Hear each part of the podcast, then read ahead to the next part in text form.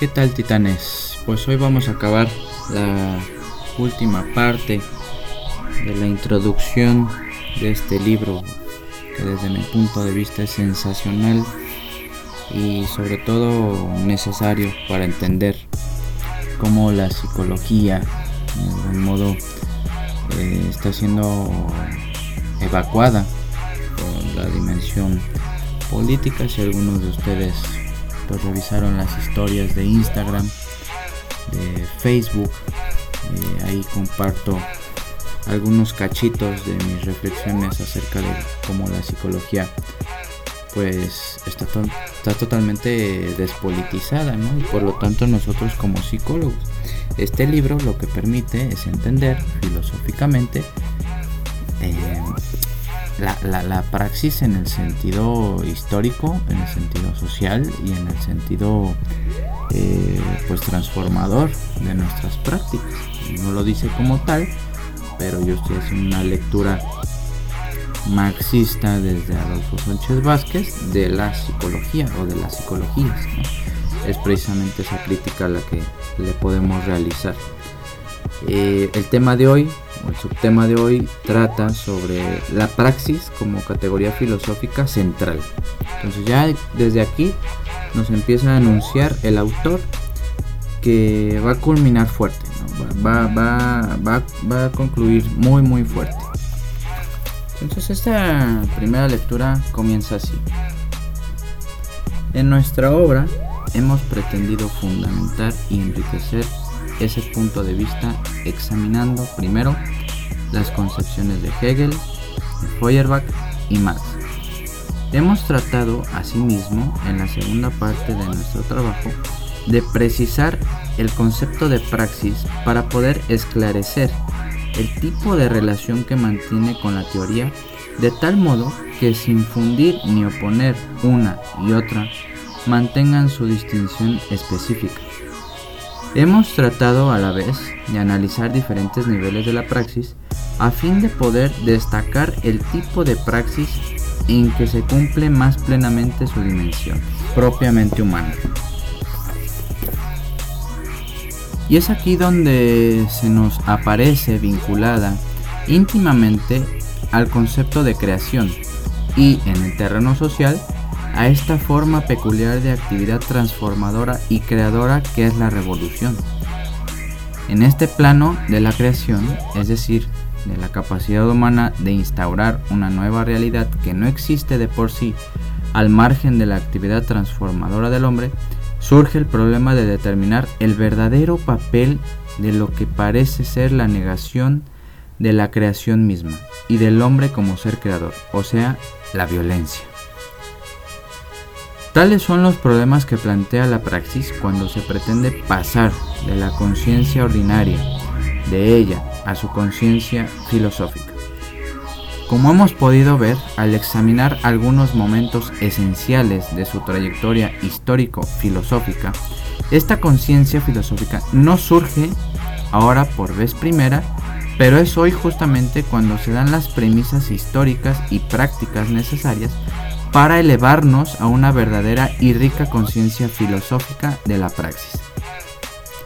Efectivamente, las contradicciones fundamentales en que se debate la sociedad capitalista en nuestra época han llegado a tal agudeza que los hombres solamente pueden, pueden resolverlas y asegurarse así un porvenir verdaderamente humano actuando en un sentido creador, es decir, revolucionario. Hoy más que nunca necesitan esclarecer teóricamente su práctica social y regular conscientemente sus acciones como sujetos de la historia.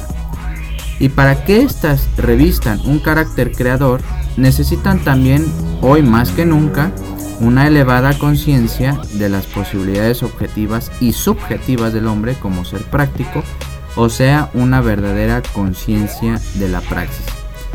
Nuestro estudio responde a esta necesidad sin que pretendamos en modo alguno agotar el ancho campo del tema en cuestión. Esta labor indispensable solo podrá llevarse a cabo con el concurso de los marxistas de diversos países en un espíritu abierto en el que las discrepancias sean objeto de discusión y no de condena.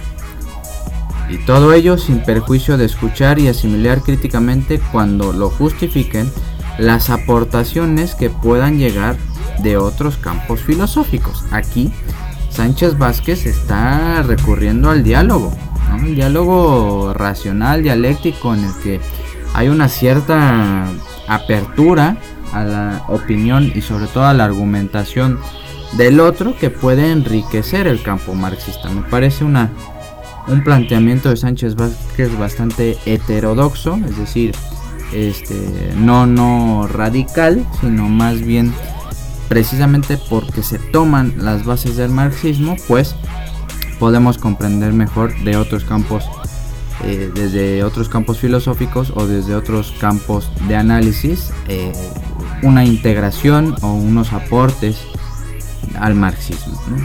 Entonces, esta labor colectiva exige, sin embargo, el urgente esclarecimiento de cuestiones capitales como las que aquí tocamos y que hasta ahora han sido tocadas con imprecisión, vaguedad o insuficiencia.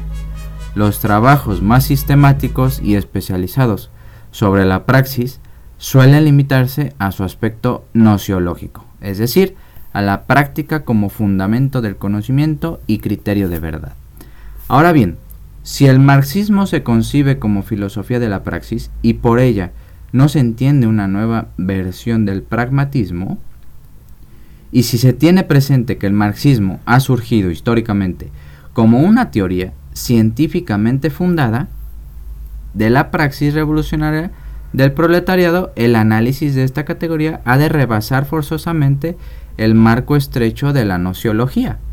La praxis ha de ocupar en nuestro estudio el lugar central de Marx y Engels le dieron siempre desde su tesis sobre Feuerbach y la ideología alemana lugar que unas veces se ha disbujado cediendo a un voluntarismo subjetivista de clase, se ha olvidado bajo la influencia de un determinismo mecanicista o se ha relegado a un segundo plano en aras de un frío doctrinarismo.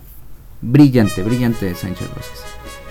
Por supuesto, no somos los primeros en emplear la expresión filosofía de la praxis para caracterizar al marxismo. Vean la humildad intelectual del autor. A ella recurrió sobre todo Antonio Gramsci. Algunos han querido ver en esta denominación gramsciana una expresión ocasional impuesta por la necesidad de eludir la censura en sus escritos de la cárcel. Pero aunque este motivo circunstancial haya existido, es indudable que Gramsci sustituyó la palabra marxismo con la denominación que mejor podía corresponder a su modo de concebirlo. Con ella quería subrayar precisamente la oposición del marxismo tanto al materialismo mecanicista como a la filosofía especulativa en general, desligada de la historia real y de la actividad práctica humana, particularmente la política, justamente como empecé este episodio, El papel de lo político se estaba perdiendo en las visiones del marxismo. En pocas palabras, Gramsci pretendía acentuar el papel del factor subjetivo en la historia real de la conciencia y la actividad revolucionaria de los proletarios bajo la dirección de su partido. Y al destacar ese papel de la subjetividad, reaccionaba contra un marxismo perezoso, que transformaba el papel de los factores objetivos y particularmente el desarrollo de las fuerzas productivas en la negación del papel de la actividad práctica revolucionaria, lo que se traducía en el más vulgar reformismo y oportunismo. Esto explica, y ya vamos a acabar, con anterioridad a sus notas de la cárcel en, a un artículo suyo le pusiera el incomprensible título para un marxista de La revolución contra el capital. Refiriéndose a la Revolución Rusa de octubre de 1917. Nadie se acuerda de la Revolución de octubre, por lo menos desde el marxismo. El título no resulta tan sorprendente, aunque no deja de ser erróneo. Si se tiene en cuenta que Gramsci pretendía subrayar el papel de la actividad práctica revolucionaria en un momento en que la mayor parte de los jefes de la socialdemocracia europea hacía tabla rasa de ella, pero esta preocupación legítima, que se reafirma en sus escritos posteriores, le llevó a una subestimación del papel determinante de los factores objetivos que los oportunistas elevaban al plano de lo absoluto. Por otra parte, al subrayar tan decisivamente el papel de la subjetividad, convertía la teoría el marxismo en expresión de la praxis política en pura historicidad, con lo cual se desvanecía en gran parte su carácter científico y se reducía a una expresión ideológico-histórica. Todo esto demuestra que las relaciones entre teoría y praxis son más complejas de lo que pensaba Gramsci, y que su esclarecimiento y con ello la justa caracterización del marxismo como filosofía de la praxis ha de buscar en su unidad indisoluble como ciencia e ideología del proletariado, es decir, como teoría condicionada históricamente y fundada científicamente, razón por la cual no puede ser reducido a mera ideología, olvidándose su carácter científico. Podemos, pues, mantener la caracterización del marxismo como filosofía de la praxis, sin hacernos solidarios de los equívocos o limitaciones que haya que haya podido albergar esta expresión en Gramsci y sin que esto a su vez nos impida reconocer sus méritos innegables que resaltan sobre todo frente a un marxismo cientificista y mecanicista.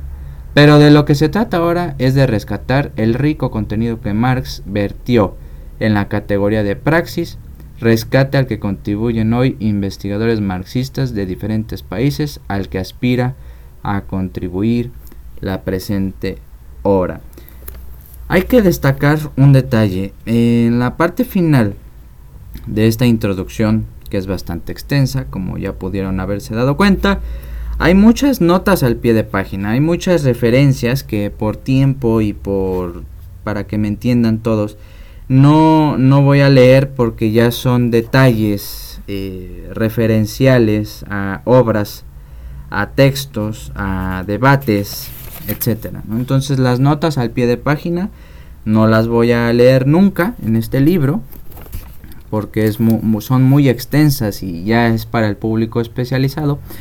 Eh, esta, esta cuestión que nos plantea Sánchez Vázquez de, cómo la, la concepción de praxis ha ido transformándose, degradándose, eh, acotándose, reduciéndose, malinterpretándose también, nos hace eh, darnos cuenta que Sánchez Vázquez pues es un marxista muy muy duro, que si bien nos habla de un diálogo entre saberes disciplinares, entre otras filosofías, pues básicamente lo que nos está diciendo Sánchez Vázquez es que hasta Gramsci cometió errores, Evidentemente, eh, Gramsci es un marxista muy reconocido, eh, pero eh, también se vuelve crítico con él. Entonces está haciendo un ejercicio dialéctico interno bien, bien interesante Sánchez Vázquez. Y pues la buena noticia es que en el próximo episodio vamos a estar leyendo la primera parte que se llama Fuentes filosóficas fundamentales para el estudio de la praxis.